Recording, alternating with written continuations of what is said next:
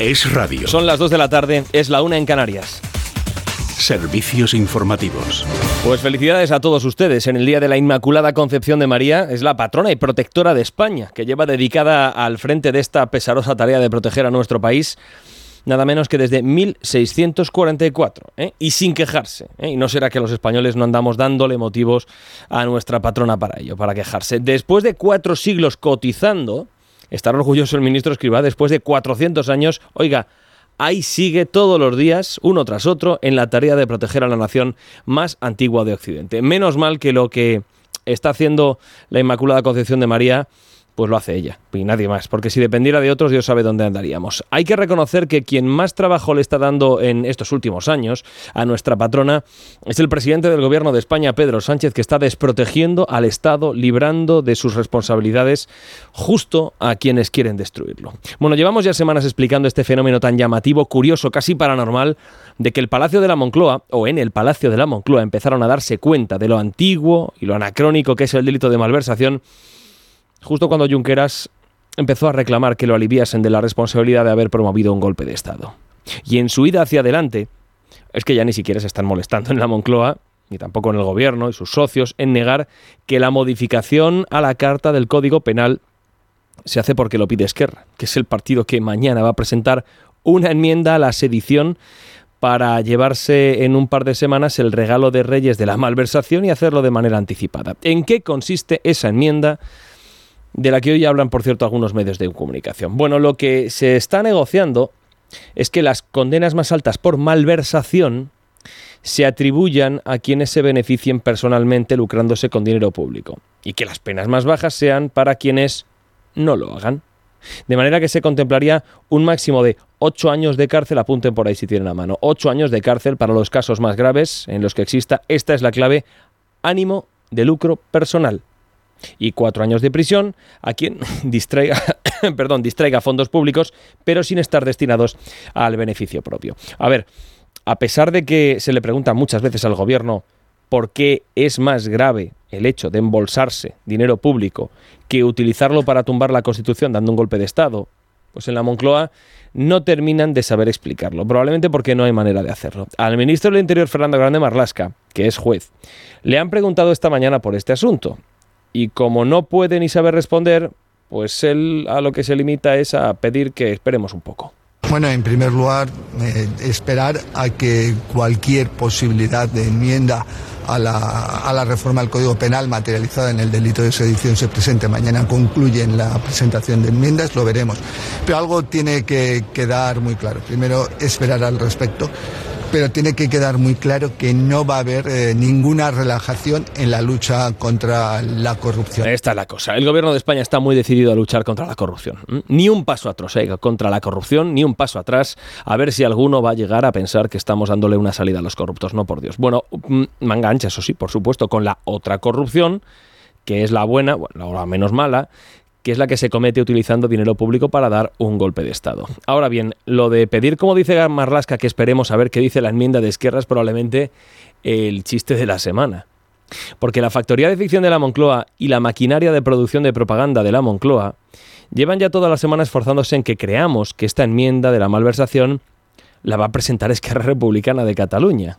E incluso alguno habrá llegado a imaginarse a Gabriel Rufián en su despacho del Congreso agobiadísimo, inmerso en un mar de papeles, rodeado de tomos del repertorio de jurisprudencia de Aranzadi, devanándose los sesos y redactando ahí contrarreloj a ver cómo articula la enmienda para cambiar el delito de malversación sin que afecte a los otros corruptos, por ejemplo a los del Partido Popular. ¿eh? Es una bonita imagen, muy evocadora, pero teniendo en cuenta la formación, el conocimiento y la capacidad jurídica del portavoz de Esquerra Republicana de Cataluña, no hace falta casi ni decir que ese escrito está totalmente fuera de su alcance intelectual. El documento lo podrá firmar Esquerra, lo presentará Esquerra Republicana de Cataluña, lo presentará Rufián, pero donde se redactase en el Palacio de la Moncloa. No quepa ninguna duda de esto.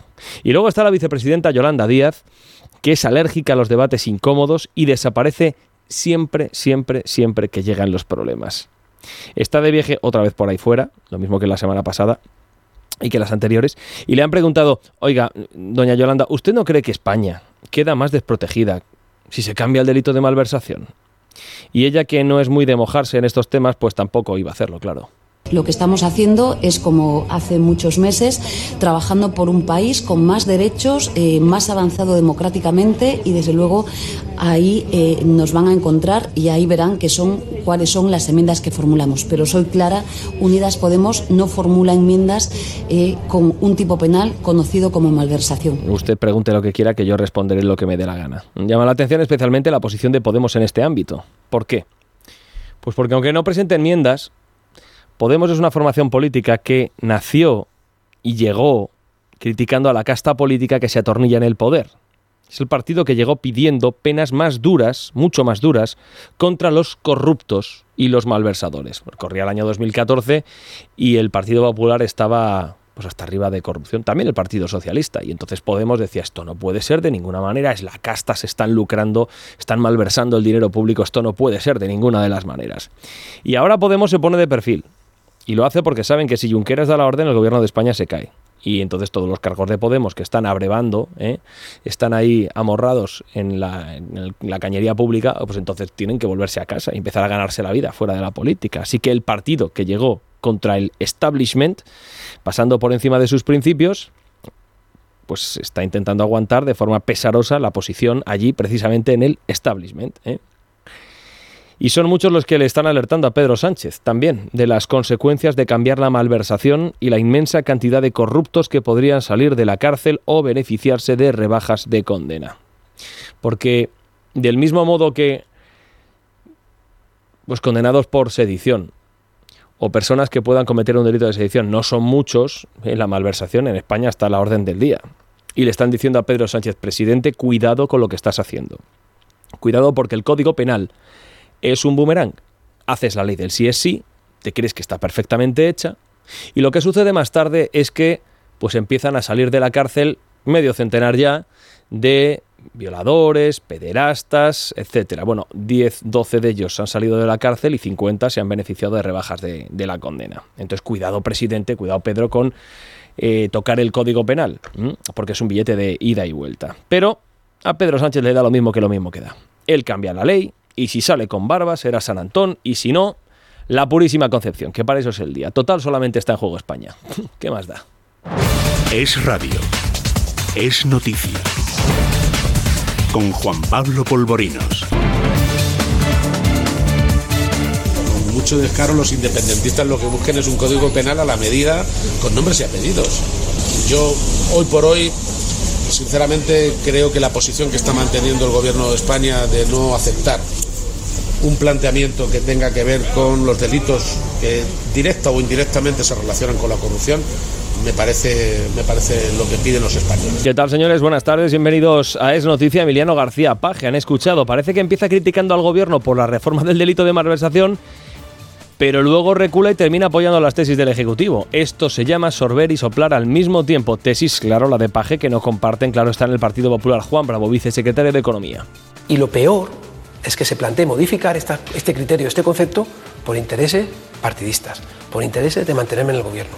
Yo creo que España no se merece un presidente en el que haga lo que sea necesario y renuncie a principios fundamentales de su país por seguir en la Moncloa. Yo creo que eso le está haciendo un flaco favor a, los españoles y a él mismo, ¿eh? también, también creo que él mismo. Partido Popular que por cierto va a cambiar su logo, enseguida lo contaremos para terminar con los vestigios que quedaban de la era de Pablo Casado. Enseguida se lo vamos a contar, pero antes escuchen lo que ha dicho aquí en Es la Mañana de Federico, la presidenta de la Comunidad de Madrid, Isabel Díaz Ayuso, sobre el golpe de Estado en Perú estos gobiernos cuando entran en el poder lo que hacen es erosionar bajo la estrategia de la carcoma como nos está ocurriendo a nosotros en España para que estos gobiernos no tengan límites y porque no haya dónde recurrir. Si esto hubiera sucedido en Perú años más tarde, quizás la situación no hubiera sido distinta, pero afortunadamente el pueblo de Perú tiene memoria Enseguida les vamos a contar, será noticia de portada, la última hora sobre lo sucedido ayer en Perú. Pedro Castillo sigue en prisión acusado de un presunto delito de rebelión y de conspiración. Fue interceptado por la policía peruana mientras se dirigía con su familia a la Embajada de México en Lima para intentar huir. También ha pasado por estos micrófonos Santiago Bascal, el líder de Vox, ha celebrado la rápida reacción de las instituciones en Perú, pero ha pedido no bajar la guardia porque pueden volver a intentarlo. Un gobierno de Pedro Castillo avalado ha recordado por el de Pedro Sánchez. Y sabiendo a qué nos enfrentamos. Y hoy en España también nos enfrentamos pues a un filo golpista, a un amigo de Pedro del Castillo. Nos enfrentamos a alguien que está dispuesto a saltar todas las instituciones, a derogar todos los delitos cometidos por todos sus socios y por todos los miembros de su partido y, en definitiva, a poner en jaque la unidad nacional. Por su parte, la vicepresidenta segunda y ministra de Trabajo, Yolanda Díaz, ha lamentado lo sucedido en Perú, aunque hoy desde Bruselas el mensaje principal que quería trasladar Díaz ha sido de nuevo el de la importancia de poner sobre la mesa medidas que abaraten el precio de la cesta de la compra. Lo que tenemos que garantizar, pues con distintas medidas, eh, son cestas de la compra con productos variados, de calidad. Hemos insistido además en que fuera una oferta que sea variada. Incluso hemos dicho que se hagan eh, apuestas de cestas para familias con personas celíacas. En definitiva, que este, eh, insisto, junto con los alquileres y las hipotecas, es el principal problema que tiene ahora mismo España.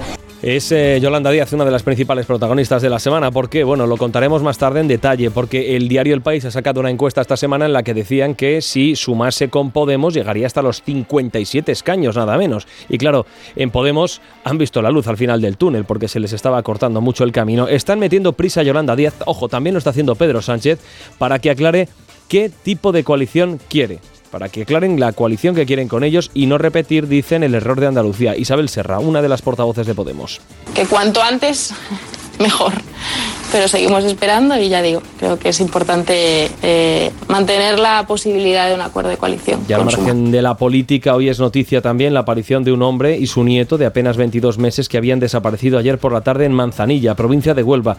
Fue su hijo y el padre del pequeño el que dio la voz de alarma y tras activar el dispositivo de búsqueda, ambos han sido finalmente localizados. Alicia González. Y han sido localizados en Villarrasa, un pueblo cercano, en el interior del vehículo en el que fueron vistos por última vez. Ayer la Guardia Civil ha este jueves de la localización del coche, unos, un Skoda Octavia de color negro, al tiempo que ha precisado que se está a la espera de la valoración médica de ambos. Tanto el niño como el abuelo han sido trasladados hasta un hospital de Huelva. Por su parte, fuentes familiares han señalado que en el momento de ser encontrados el menor se encontraba aparentemente bien y el abuelo en estado inconsciente es noticia. Jueves 8 de diciembre, día que nos deja otras noticias destacadas como estas. El gobierno reitera que la tierra de nadie en la que Marlasca ubicó la tragedia de Melilla no es España. Diferencia entre operativo policial y, derecho internacional para defender que la delimitación terrestre la fija el vallado fronterizo. La mujer que provocó ayer el aterrizaje forzoso de un avión en Barcelona simulando que estaba de parto pasa hoy a disposición judicial mientras prosigue la búsqueda de los 12 inmigrantes que siguen huidos. Cinco partidos presentan enmiendas en el Senado para forzar al gobierno a rebajar el IVA de las peluquerías son el Partido Popular, Junts, Teruel existe Ciudadanos y Compromís. El Ejército de Tierra va a poner en conocimiento de la Fiscalía un sorteo organizado entre varios soldados de un cuartel de Barcelona en el que, se, en el, que el premio era una prostituta. Había 70 participantes. Y el viento ha impedido la apertura de Sierra Nevada este jueves. Las rachas alcanzan allí los 100 kilómetros por hora y la estación de esquí ha decidido permanecer cerrada por motivos de seguridad. Previsión meteorológica continúa la inestabilidad que está marcando todo el puente. Hay ocho comunidades en alerta por lluvias que pueden llegar a acumular 80 litros por metro cuadrado en puntos del tercio oeste peninsular. Lo peor del día, ¿dónde están? Miren, en Extremadura, en Castilla y León y en Andalucía. En Galicia está activada la alerta amarilla, pero por fenómenos costeros, en Lugo y en La Coruña, y lo mismo ocurre en la costa asturiana. En el resto de España la lluvia es hoy gran protagonista. Solamente se libran la comunidad valenciana, Murcia y Baleares. Las temperaturas bajan algunos grados por norma general en prácticamente toda España.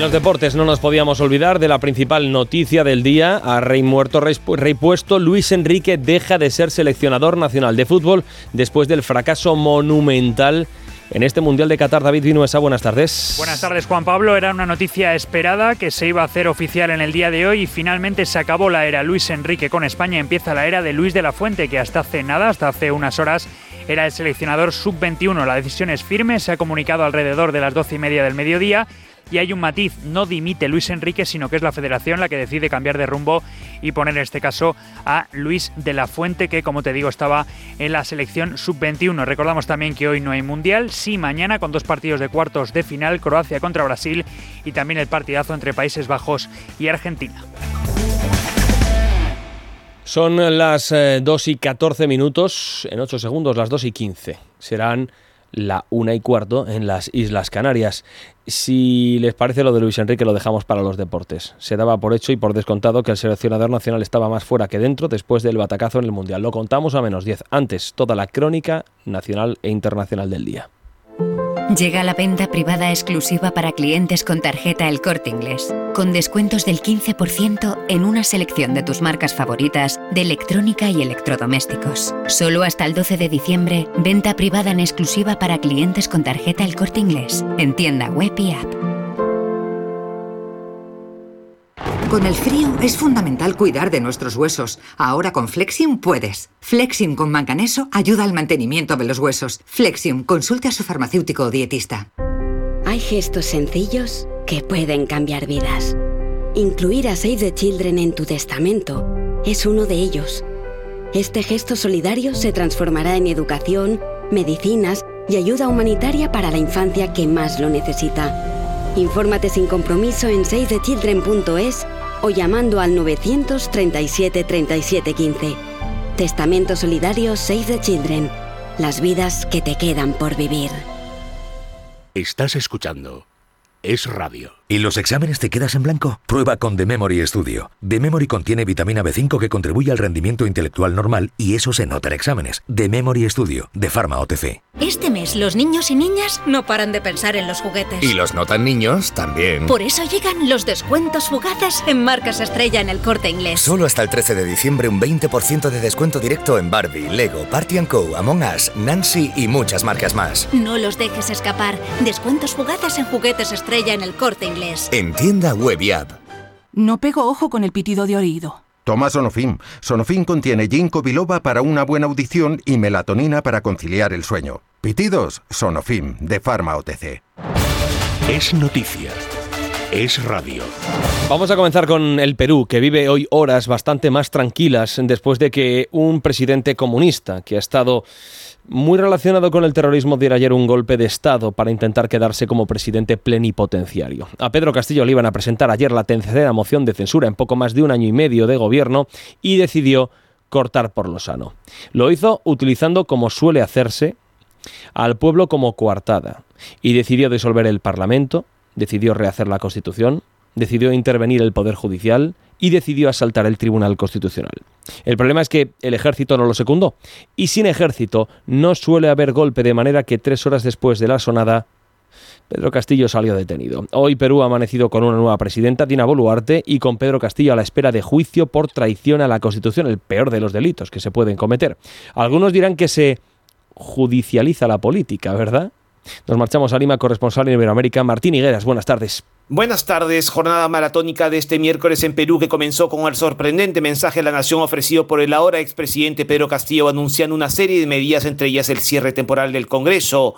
Ante este evidente golpe de Estado, todas las instituciones peruanas, incluidas las militares, policiales y judiciales, rechazaron inmediatamente este intento de quiebre constitucional por parte de un Castillo convertido en dictador. Tomamos la decisión de establecer un gobierno de excepción orientado a restablecer el Estado de Derecho y la democracia. Y que poco después, ante la evidencia de su rotundo fracaso en su intentona golpista, puso en marcha su fuga. Según algunos medios de comunicación, el destino de Castillo era la Embajada de México, país cuyo presidente Andrés Manuel López Obrador ya había mostrado su cercanía y apoyo. Sin embargo, el intento de Castillo fue frustrado por la policía, que inmediatamente lo trasladó a una sede de la institución. Ahí está, ahí está, ya, tenemos la fuga de la atención. A ver, a ver, a ver. Estas son las imágenes. Perdóname, Fernando. Ahí vemos eh, a lo, de seguridad del Estado, efectivamente. Bueno, en efecto, están que colaborando se y la auto. SWAT. Mira cómo lo tienen que detener, es no, insólito. Increíble, La insólito. SWAT. para ser sometido a los Mientras esto sucedía, el Congreso cumplía con la sucesión constitucional y juramentaba a la vicepresidenta Dina Boluarte como nueva jefa de Estado. Como todos conocemos, se ha producido un intento de golpe de Estado, una impronta promovida por el señor Pedro Castillo, que no ha encontrado eco en las instituciones de la democracia y en la calle. Este Congreso de la República, atendiendo al mandato constitucional, ha tomado una decisión y es mi deber actuar en consecuencia. Asumo el cargo de presidenta constitucional de la República. Ya en horas de la noche, el exmandatario, quien será procesado por rebelión y conspiración, salió de la sede policial acompañado por un fuerte operativo policial para luego ser trasladado en helicóptero a la Dirección de Operaciones Especiales de la Policía, donde se encuentra el penal de Barbadillo y donde está recluido el expresidente Alberto Fujimori. La expectativa ahora en Perú es el gabinete que diseñará Boluarte ante la necesidad de devolver la tranquilidad al país. Por lo pronto ya convocó a un proceso de diálogo a organizaciones políticas y prometió retomar el camino del crecimiento, entre otras medidas, promesas que por su cercanía a la izquierda radical y al propio Castillo aún no son creíbles del todo para la opinión pública peruana. Ya en esa mañana de Federico, gracias Martín, han querido repasar lo sucedido con personajes políticos de la talla de Isabel Díaz Ayuso o el presidente de Vox, Santiago Bascal. Paloma Cuevas. Sí, en los micrófonos de esta casa, Isabel Díaz Ayuso ha advertido que si Pedro Castillo hubiera pasado más años en el poder, la situación hubiera sido muy distinta porque... Estos gobiernos cuando entran en el poder lo que hacen es erosionar bajo la estrategia de la carcoma como nos está ocurriendo a nosotros en España para que estos gobiernos no tengan límites y porque no haya dónde recurrir. Si esto hubiera sucedido en Perú años más tarde, quizás la situación no hubiera sido distinta, pero afortunadamente el pueblo de Perú tiene memoria. Minutos más tarde, también en la mañana de Federico, el presidente de Vox, Santiago Abascal, reaccionaba a lo ocurrido en Perú, estableciendo paralelismos entre Castillo y el gobierno de Pedro Sánchez. Y sabiendo a qué nos enfrentamos. Y hoy en España también nos enfrentamos pues a un filo golpista, a un amigo de Pedro del Castillo. Nos enfrentamos a alguien que está dispuesto a saltar todas las instituciones, a derogar todos los delitos cometidos por todos sus socios y por todos los miembros de su partido. El vicesecretario institucional del PP, Esteban González Pons, también pasaba por nuestros micrófonos, ha asegurado que lo ocurrido en Perú le recuerda a Venezuela. Si hubiera triunfado, nos habría conducido a una nueva Venezuela, pero una Venezuela en Perú porque los argumentos, eh, la estrategia, eh, la forma de, de, explicarlo recordaba en todo a lo que lleva sucediendo en Venezuela desde hace más de 20 años. Pons ha advertido que un golpe como el de Castillo solo hubiera sido un delito de desórdenes públicos en España con el fin del delito de sedición. A pesar de que las voces discrepantes que alertaban de lo que venía desde hace muchísimo tiempo, venía un comunista, bueno, en Podemos recibieron con muchísimo entusiasmo a Pedro Castillo y hoy después del golpe de Estado no les queda más remedio que guardar silencio, porque lo de plegar velas o recoger cable no va mucho con ellos. Hoy le han preguntado a Yolanda Díaz, vicepresidenta. Pues soy muy clara, todo el apoyo con el pueblo eh, peruano, eh, desde luego eh, lamentar profundamente la vulneración de las normas democráticas y el Gobierno de España siempre a favor de las reglas constitucionales democráticas y los derechos humanos, en Perú y en cualquier país del mundo. Bueno, seguramente Pedro Castillo esté deseando que un gobierno primero lo indulte y luego le haga un código penal a medida para exonerarlo de sus delitos o indultarlo, que es lo que está pasando con el independentismo aquí en España. Es exactamente esto lo que está pasando con la sedición y la malversación, que mañana veremos cómo queda después de la enmienda que presentará Esquerra Republicana de Cataluña en el Congreso de los Diputados. Hoy tenemos más detalles de por dónde va a ir el nuevo articulado legal. La clave está en el artículo nuevo que se va a introducir, el número 423 bis.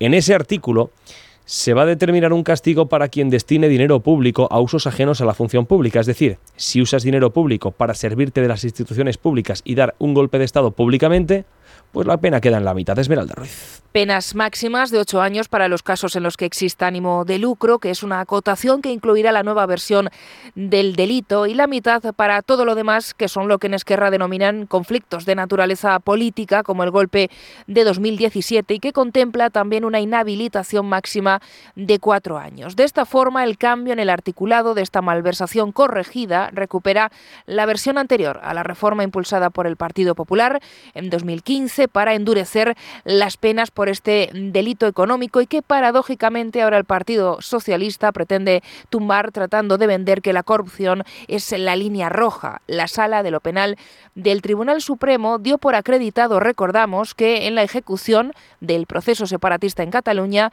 se malversó dinero público en cuantía que supera ampliamente la cantidad de 250.000 euros. Pero Esquerra sigue instalado en marcar distancia con causas eh, como la del 3%, poniendo el foco en el último obstáculo que le queda a Uriol Junqueras para poder presentarse de nuevo a las elecciones. Es el gran objetivo. Pensando en él, y también en la decena de cargos pendientes de juicio, la mayoría investigados en el juzgado 13 de Barcelona por la organización del referéndum ilegal y que podrían librarse ahora de la condena. El gobierno no termina de ponerse de acuerdo con respecto a esto. Mientras Marlasca pide esperar para saber qué trae la enmienda de Esquerra, que están redactando en Moncloa, Yolanda Díaz parece mostrarse recelosa sin decirlo. Tampoco se moja mucho y es el Partido Popular el que sale a denunciar el enjuegue con el independentismo. Verónica Jorro. Sí, el ministro del Interior, Fernando Grande Marlasca, sostiene que los cambios no rebajarán en ningún caso las penas para los casos de corrupción. Mañana concluyen la presentación de enmiendas, lo veremos.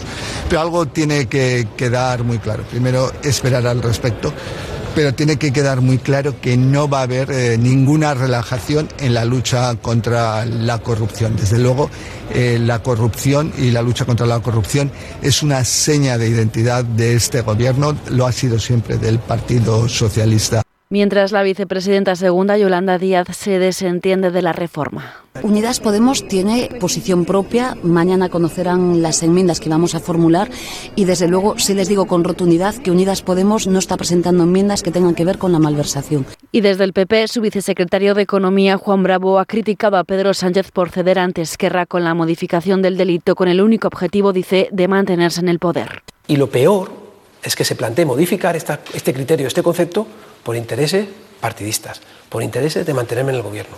Yo creo que España no se merece un presidente en el que haga lo que sea necesario y renuncie a principios fundamentales de su país por seguir en la Moncloa. Yo creo que eso él está haciendo un flaco favor a, los españoles y a él mismo, ¿eh? también, también creo que a él mismo. Bravo asegura que la malversación está bien diseñada en el Código Penal y critica los argumentos que está empleando el Ejecutivo para justificar el cambio de ese delito. Y el ejercicio de contorsionismo más enternecedor del día es el que ha hecho esta mañana el presidente castellano-manchego Emiliano García Paje. Hoy ha dicho que no se puede hacer un código penal a la carta de los independentistas y a continuación ha alabado el gobierno por, según dice, luchar contra la corrupción. Con mucho descaro los independentistas lo que busquen es un código penal a la medida, un código penal, digamos, eh, con nombres y apellidos.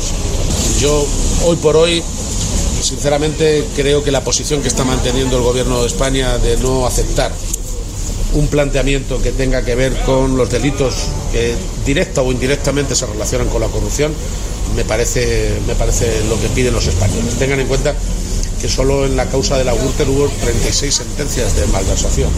Es una contradicción esta frase, pero seguramente alguno la comprará sin pestañear. Y mientras tanto, el Partido Popular cambia de cara. No está calibrado, no se sabe exactamente. Uno no sabe cuántos votos da un cambio de imagen corporativo y si hay alguna manera de medirlo, pero el Partido Popular lo intenta cambiando su logo. Alberto Núñez Fijó quiere que su etapa al frente del PP se refleje también en esto y ha optado por modificar no solamente el logo, sino también todos los diseños gráficos asociados a la marca popular. Se va a eliminar la bandera de España de algunos de los grafismos y se sustituirá el azul por uno que sea un poco más oscuro. Miriam Muro.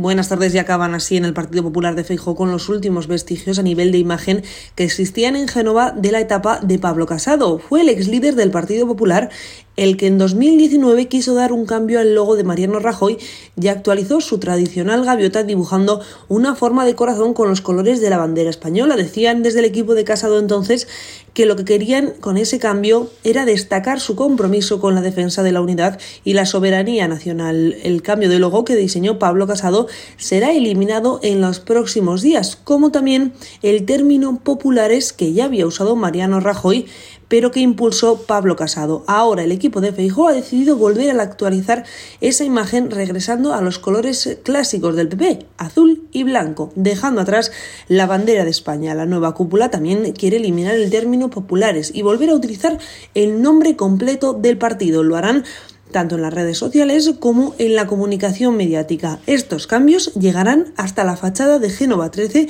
donde en unas semanas se eliminará el logo diseñado por Casado y también los carteles que hacen referencia a populares. En otras formaciones políticas están también pensando qué hacer de cara al futuro más inmediato. A Yolanda Díaz le ha dado alas la encuesta del diario El País, publicada esta semana, en la que se decía que si se unieran Sumar y Podemos, el resultado sería de 57 escaños. Alguno pensará que es un resultado extremadamente optimista, pero esto es lo que decía el diario El País. Y es algo que podría sostener la coalición de gobierno y probablemente la única opción, a menos que cambien mucho las cosas, para que Pedro Sánchez aguante el trono de la Moncloa. En este sentido, tanto Yolanda como Podemos lo han visto claro porque es la única opción de que no tengan todos que volver a buscarse la vida lejos de la política. Leticia Barquín. Y parece que les entran las prisas. La portavoz de los morados, Isa Serra, afirma que sin poner una fecha definida, quieren cuanto antes negociar un pacto de coalición con Sumar, la plataforma impulsada por la vicepresidenta Yolanda Díaz. De esta forma, Serra ha ofrecido su mano amiga, afirmando que no contempla un escenario donde Díaz no sea la candidata a los comicios generales ni tampoco la fractura entre ambas formaciones, ya que asume la unidad es lo que demanda la ciudadanía. Una característica a la que pone especial énfasis para que no ocurra lo mismo que en los pasados comicios autonómicos en Andalucía. Creo que lo que hay que evitar es repetir eh, lo que sucedió en, Andalucía y que cuanto antes mejor.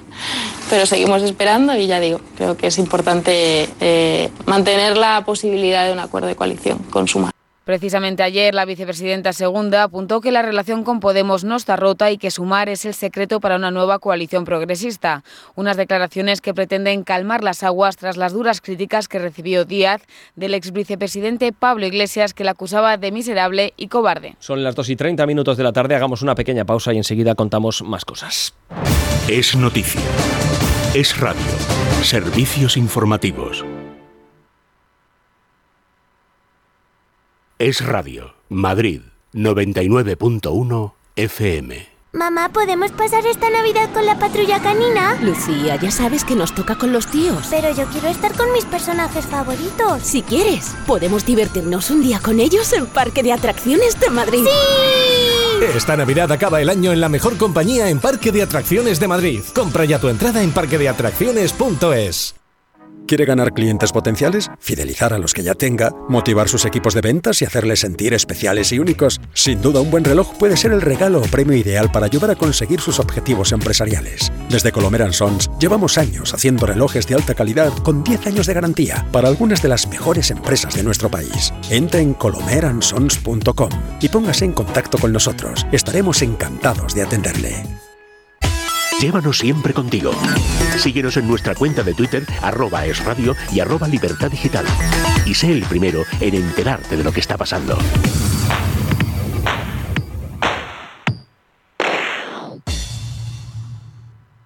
¿Necesita un servicio de producción audiovisual? ¿Le gustaría impulsar o renovar la imagen de su empresa ante sus clientes y proveedores? Cronos Producciones Multimedia le ofrece soluciones audiovisuales a su medida. Vídeos corporativos, producción de programas, spots de televisión y public reportajes. Cronos Producciones Multimedia dispone de un grupo de profesionales con años de experiencia, plato de grabación propio, equipos de edición y postproducción y todo lo necesario para realizar su encargo con las máximas garantías. Solicite información y presupuesto sin compromiso en el 91 574 6486 o visite cronosmultimedia.com.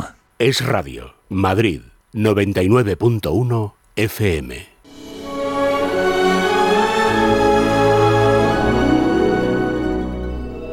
La Navidad es radio.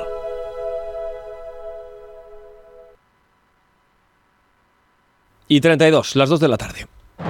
Es radio. Es noticia.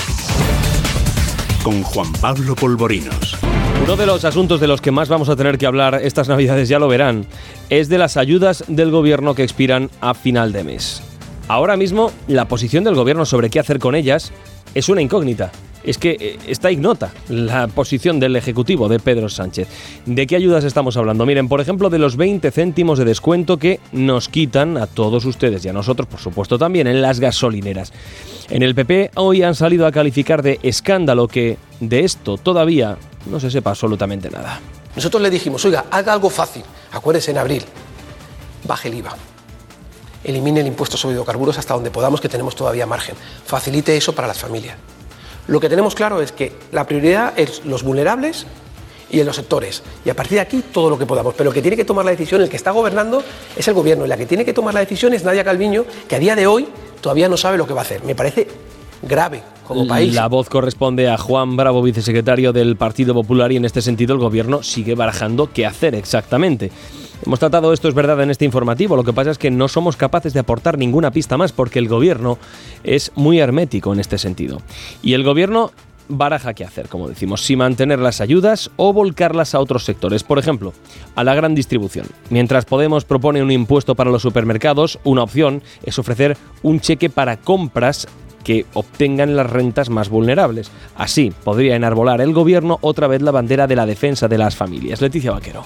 Donde el gobierno no actúa, tenemos enormes problemas. Esta es la manera que ha tenido la vicepresidenta segunda Yolanda Díaz de pedir a su ejecutivo que haga algo para contener el precio de la alimentación, además del de las hipotecas y los alquileres. Díaz, que lleva meses tratando de, primero, poner un precio máximo a los alimentos básicos, sin éxito, y después intentando acordar con las grandes distribuidoras una cesta completa y asequible, con productos, por cierto, que dejaban mucho que desear, ahora pide más medidas, aunque no las concreta. He llegado, como saben, desde septiembre instando a que se tomen medidas medidas, que puede ser desde acuerdos eh, con las grandes distribuidoras hasta muchas otras cuestiones. Soy clara en este aspecto. Lo ha dicho desde Bruselas, donde se ha reunido hoy con los ministros de Trabajo de la Unión Europea y donde ha vuelto a acusar a las distribuidoras de alimentos de estar lucrándose con la inflación. Es curioso que sean las pequeñas, el pequeño comercio el que esté abordando y tomando medidas en sus barrios, está siendo ejemplar, ¿no? Eh, sin tener, mm, digamos que, grandes posiciones económicas y es, mm, bueno, más que cuestionable que las grandes distribuidoras que, insisto, están teniendo beneficios extraordinarios, no tomen ninguna medida al respecto lo que deja entrever su afán por imponer algún tipo de impuesto a los supermercados que por otro lado niegan que estén consiguiendo beneficios extraordinarios cuando tienen que pagar costes más altos por la energía, por eso reclaman rebajas. No obstante, en el nuevo paquete de medidas anticrisis del Ejecutivo para el próximo año puede que incluyan o ayudas directas para hogares en situación de vulnerabilidad o rebajas fiscales según algunas fuentes y todo cuando estudios como el de CaixaBank apuntan a que de aquí a dos años pagaremos 70 euros más al mes para hacer la compra, pagaremos un 20% más. Los precios seguirán aumentando. ¿Saben ustedes por qué Yolanda Díaz se lanza a defender de manera clara y decidida el pequeño comercio? Pues miren, porque seguramente lo recordarán. A principios del mes de septiembre, cuando Yolanda Díaz se reunía con Carrefour y con las grandes superficies, etcétera, etcétera, el pequeño comercio estaba de uñas con la vicepresidenta. Y estaba de uñas porque estaba llamando indirectamente a la gente a comprar en Carrefour, la cesta de Carrefour, evidentemente. Y a que la gente pues no comprase en el pequeño comercio. Yolanda Díaz se dio cuenta de su error, recibió multitud de críticas y ahora lo que anda diciendo es que es el pequeño comercio el que está haciendo un esfuerzo inmenso. Sí, vicepresidenta, pero esto hay que decirlo antes. Hay que decirlo antes. Sony 36, están pasando más cosas en España y el radio está allí para contarlas. Es noticia. Vamos a comenzar con el Ejército de Tierra, que va a poner en conocimiento de la Fiscalía un sorteo organizado entre varios soldados del cuartel de Bruck de Barcelona, en el que el premio era poder pasar tiempo con una prostituta, Ricardo González Mangas. Dos militares del Ejército de Tierra propusieron esta rifa en un grupo de WhatsApp donde se compartieron fotografías de la prostituta y los servicios que ofrecía. Se llegó incluso a colgar un cartel en la cantina del cuartel anunciando este sorteo. Fuentes del ejército aseguran que no se tiene constancia de este suceso, ya que estas conversaciones no se produjeron en un chat oficial. Sobre estos hechos se ha pronunciado el ministro del Interior, Fernando Grande Marlasca. Los califica de barbaridad. Si eso fuera así, desde luego me parece una barbaridad y supongo que alguna investigación se tendría que abrir al respecto. Desde luego no me, me parece algo, si fuera así, algo absolutamente rechazable y ajeno a lo que debe ser el comportamiento de, de cualquier persona. El objetivo de este sorteo era recaudar dinero para pagar las fiestas de la compañía. Mientras tanto, el ejército ha puesto en conocimiento de la Fiscalía estos hechos. En Manzanilla, en Huelva, ha fallecido el abuelo que había desaparecido junto a su nieto de 22 meses. El pequeño se encuentra en estado muy grave en la unidad de cuidados intensivos del Hospital Virgen del Rocío de Sevilla. Ambos habían sido localizados unas horas antes por unos vecinos en el vehículo del abuelo en un punto limítrofe entre los mm, términos municipales onubenses de Villarrasa y Rociana del Condado. Fue ayer cuando los familiares de este abuelo y de este nieto presentaron ante el puesto de la Guardia Civil de Manzanilla una denuncia por la desaparición de ambos. Si nos preguntan, nosotros también nos estamos preguntando cuál es el motivo del fallecimiento del abuelo y por qué el menor está, este pequeño, en estado tan grave en el Virgen del Rocío de Sevilla. Eso es algo que todavía no se sabe. Imaginamos que se sabrá en las próximas horas y en cuanto sepamos, pues les trasladaremos la información. Bueno, en Asturias, la Policía Nacional va a reactivar en el Cabo de Peñas la búsqueda de Sandra Bermejo, desaparecida justo hace un mes. En Radio en Asturias, José Manuel Arrea. Hoy se cumple un mes, justo desde el día en que se pierde el rastro de Sandra Bermejo, la joven madrileña afincada en Gijón y cuyo paradero sigue siendo un misterio desde que ese 8 de noviembre su teléfono móvil la sitúa en las inmediaciones del Cabo Peñas. La Policía Nacional prevé retomar el operativo de búsqueda por la zona acantilada cuando las condiciones mejoren, referido al fuerte oleaje que sacude la costa asturiana y que provocó no pocos problemas en los primeros días de búsqueda. Por su parte, el presidente de SOS Desaparecidos, Joaquín Amils, pide que se rastree en el interior. Cree que si todo indica que la desaparición no es voluntaria, lo suyo sería buscar tierra adentro.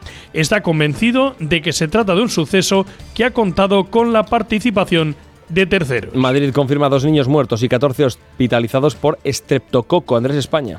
Desde el pasado 19 de octubre hasta 16 casos de menores con esta enfermedad invasiva por estreptococo A han sido detectados por la Comunidad de Madrid. Dos pacientes fallecieron y el resto de ingresados tienen entre 1 y 12 años y evolucionan bien con el correspondiente tratamiento antibiótico. Tras la alerta emitida por el Reino Unido, se estudia si la frecuencia de estas infecciones es superior a la habitual. El estreptococo A es una bacteria común que generalmente no provoca complicaciones, suele producir una gran variedad de infecciones tan comunes como la faringitis o irritaciones leves que se tratan con antibióticos, aunque puede derivar en otras más graves como la neumonía o la escarlatina.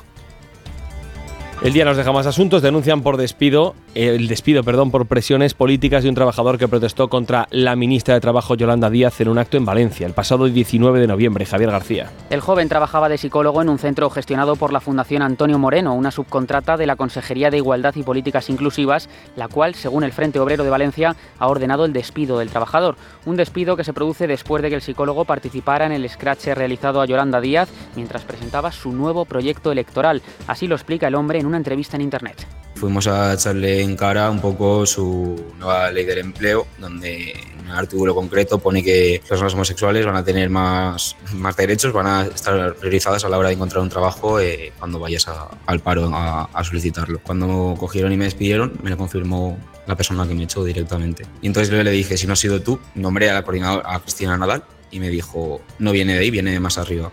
El Frente Obrero ha convocado para mañana una concentración en Valencia para pedir la readmisión inmediata del trabajador al considerar que se trata de un despido político. Ha caído una banda albanesa que saltó 40 casas y logró un botín de 800.000 euros. Marta Miguel. Buenas tardes, 800.000 euros. Ese es el valor de la cantidad de joyas, dinero en efectivo y tecnología de la que se apoderaron los delincuentes en al menos 40 robos que cometieron en viviendas de las provincias de Salamanca, Valladolid, León, Palencia, La Rioja, Navarra y aquí, en Zaragoza, según informa la Guardia Civil.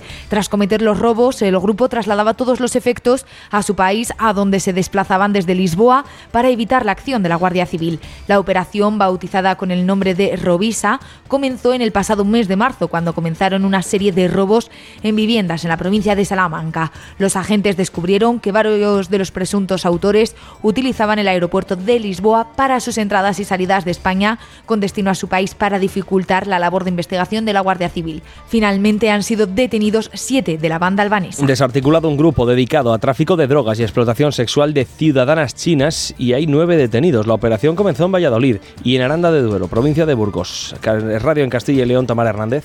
¿Qué tal? Buenas tardes. Una operación que se salda con nueve personas detenidas, seis hombres y tres mujeres en Madrid y Guadalajara. La investigación comenzó en febrero de 2022 cuando se produjo la incautación de 121 kilos de marihuana en la provincia de Valladolid. La droga se encontraba en el interior de varios paquetes de 5 y 10 kilos que habían sido envasados desde varias localidades. Ya en marzo de este año se volvieron a interceptar en Aranda de Duero, en Burgos, más bultos con la sustancia estupefaciente que reunía las mismas características que los de Valladolid. Además de dedicarse a traficar con droga, los agentes averiguaron que el grupo criminal disponía de un chalet en Guadalajara que era utilizado para la explotación de ciudadanas chinas.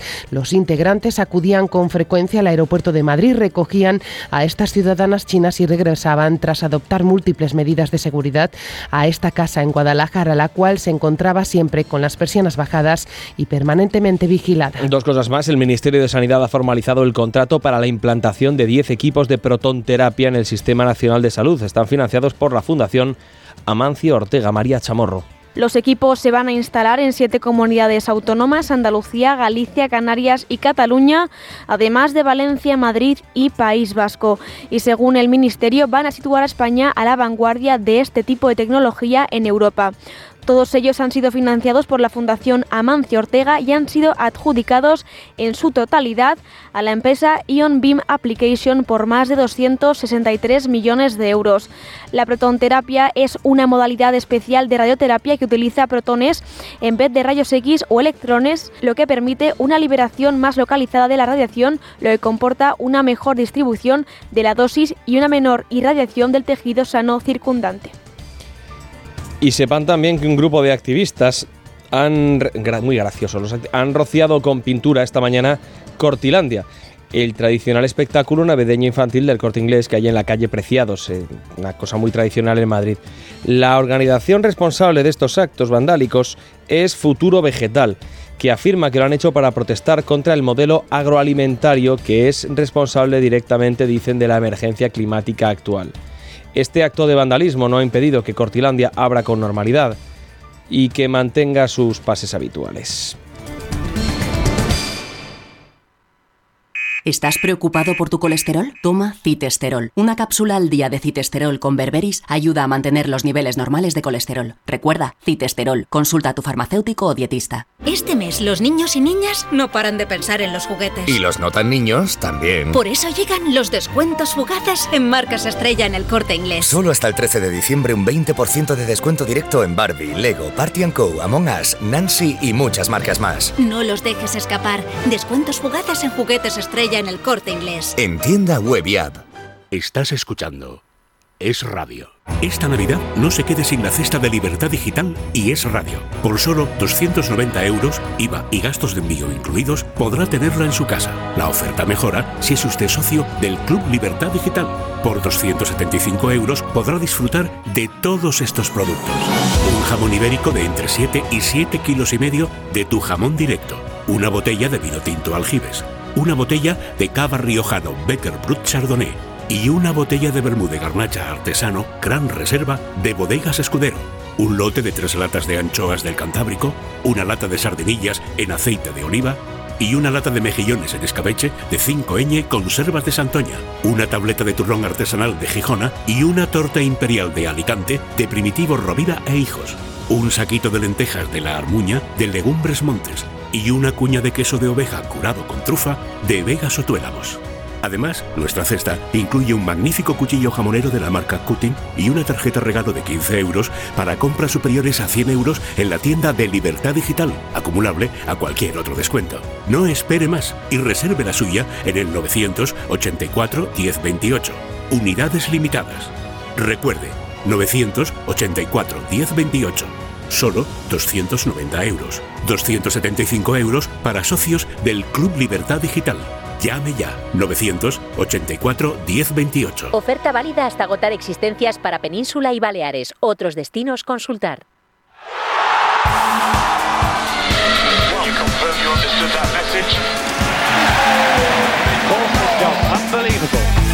David Vinuesa, ¿qué tal? Buenas tardes. Buenas tardes. Era la crónica, casi podíamos decir, de una muerte anunciada después del calamitoso mundial que hemos hecho, porque no hay otro nombre para otra manera de definirlo, hoy por la mañana había que tomar una decisión con Luis Enrique. Y la decisión es que Luis Enrique ya no es seleccionador de España.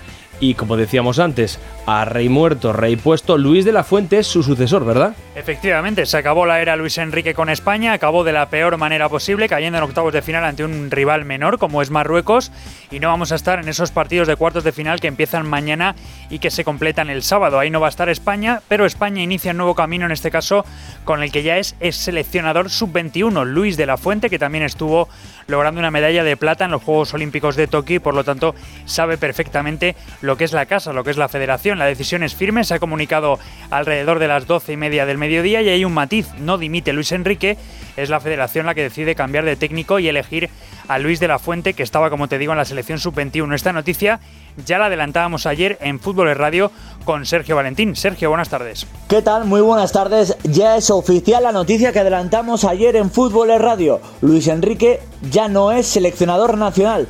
Ha sido cesado por la Federación de Fútbol esta mañana, que ha emitido un comunicado en el que agradece a Luis Enrique y a su equipo técnico el trabajo de los últimos años, decisión que se toma, dice este comunicado, con la intención de continuar el crecimiento alcanzado en los últimos años. Recordemos, son dos Final Four de la Liga de las Naciones, semifinales de la Eurocopa y los octavos de final de este Mundial de Qatar, que ha sido este torneo el desencadenante de esta decisión, aunque hay que recordar que el contrato de Luis Enrique terminaba a finales del mes de diciembre de este mismo año.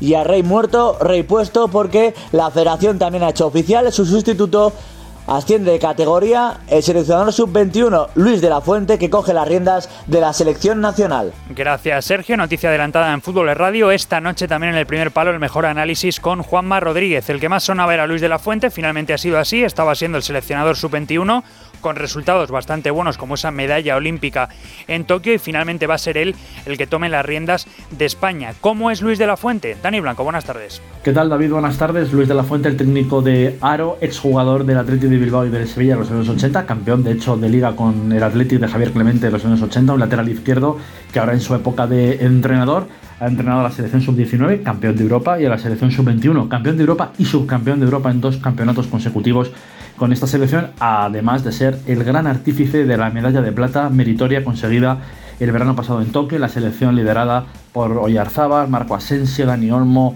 Pau Torres en aquellos Juegos Olímpicos en la que la selección española dio un auténtico nivelazo. Es el eslabón fácil de la sub-21 a la absoluta. Luis de la Fuente conoce a 10-12 jugadores de esta selección que ha llevado Luis Enrique a este mundial y es el técnico ideal para esta selección absoluta según eh, puede opinar la Federación Española de Fútbol.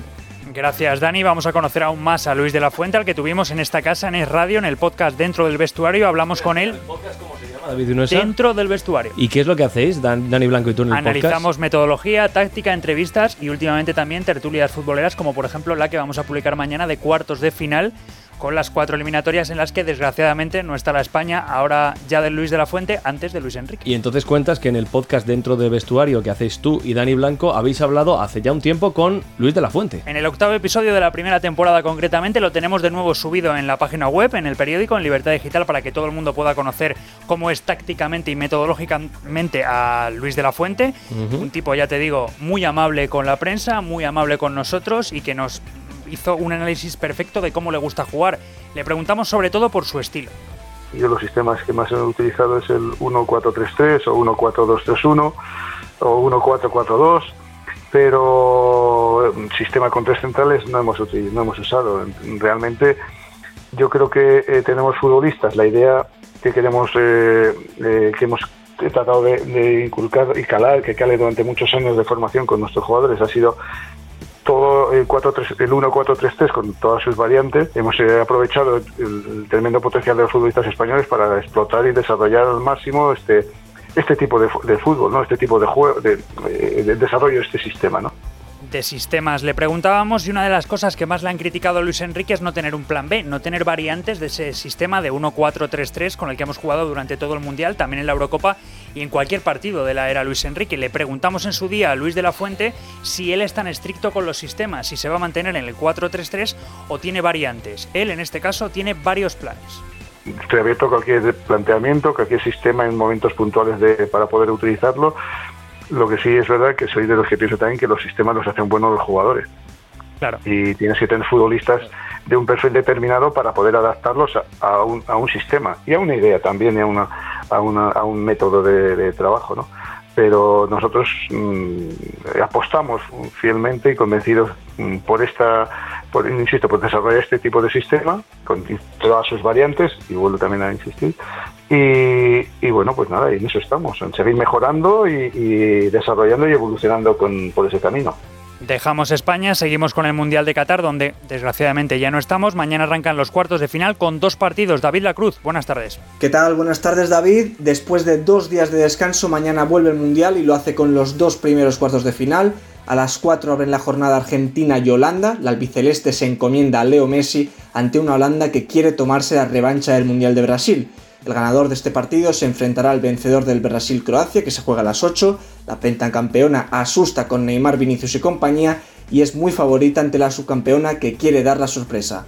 El sábado desgraciadamente no tendremos a España, a las 4 tenemos el partidazo de los cuartos de final entre Francia e Inglaterra, la campeona llega lanzada con un inspiradísimo Kylian Mbappé, Pichichi con 5 goles, mientras que los ingleses se aferran a sus más jóvenes, Bellingham, Foden, Saka y compañía.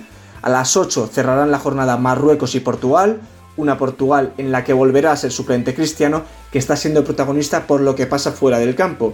El ex del United no está nada contento tras su suplencia ante Suiza y su relación con Santos es muy delicada. Gonzalo Ramos, autor de un hat-trick en octavos, se ha ganado la confianza del seleccionador. Bueno, hay que matizar ahí, gracias David, hay que matizar Juan Pablo que los partidos eh, de Marruecos contra Portugal es a las 4 y a las 8 ese partidazo, el que todo el mundo está esperando entre Inglaterra y Francia. En ese mundial se está hablando mucho del Países Bajos-Argentina. Ayer en la ESPN entrevistaron al jugador Ronald de Boer y le preguntaron si prefiere que les digan Holanda o Países Bajos. A, ustedes les gusta que les digamos Holanda? Sí, mejor. Sí.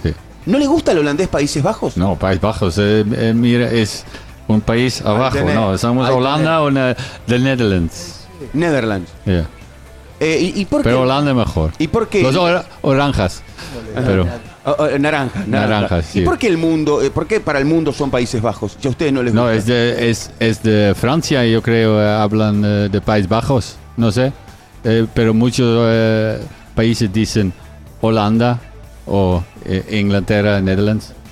Bueno, ahí tenemos el debate. El Ronald de Boer, que jugó en Holanda, por ejemplo, con Luis Van Gaal, con Dennis Bergkamp, con su hermano Frank, que conocimos aquí por esa rivalidad que hubo por su fichaje entre Barcelona y Real Madrid. Finalmente jugaron los dos en el Barcelona. Para Ronald de Boer es Holanda, no Países Bajos. También es verdad que Netherlands, la traducción literal al castellano, Nether en inglés es inferior y lands son tierras, es decir, las tierras bajas, porque están más bajas. Es una, no, la montaña más alta de Holanda creo que tiene 160 metros o algo así, o sea, quiero decir que es por eso.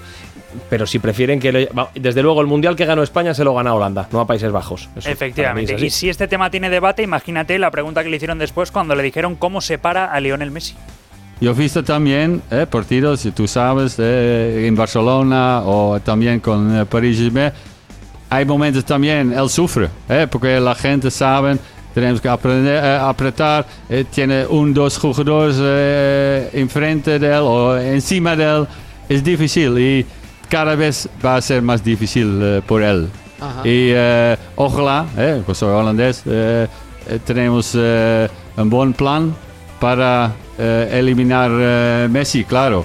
En Argentina, rueda de prensa, acaba de hablar McAllister, centrocampista argentino. Y después nosotros quizás tenemos videos cortos, eh, obviamente, para, para ver esos pequeños detalles e intentar contrarrestarlos. Eh, después, creo que, que en líneas generales es, un grupo que le gusta ver mucho fútbol. Hemos visto los partidos que ellos jugaron en este mundial y como dije, eh, tienen grandes jugadores, eh, una idea de juego muy clara, eh, pero intentamos pensar un poco más en nuestro juego que en el de ellos. Fuera del Mundial Baloncesto, Euroliga, José Manuel Puertas, buenas tardes. ¿Qué tal, David? Buenas tardes. Pues así es, no entiende de festivos la Euroliga que sigue con su marcha frenética. Hoy, a partir de las 9 de la noche, el equipo más en forma de la competición, el Real Madrid, cinco victorias consecutivas, ocho en total, si incluimos la Liga Andesa, recibe al Mónaco, una de las grandes revelaciones, el equipo liderado por Mike James, enemigo habitual de los blancos en los últimos años y que visita ese Wizzing Center para medir a dos equipos en un gran momento de forma. Antes 8 y 5, Valencia Basket en una racha bastante más irregular que la de los merengues, visita al Maccabi de Tel Aviv para mañana encuentros a las 8 y media los dos del Barça y el Basconia frente al Bayern de Múnich a las Belleroy. Gracias, José. Esto es todo en deportes, Juan Pablo. Gracias, David. Hasta luego. Hasta luego.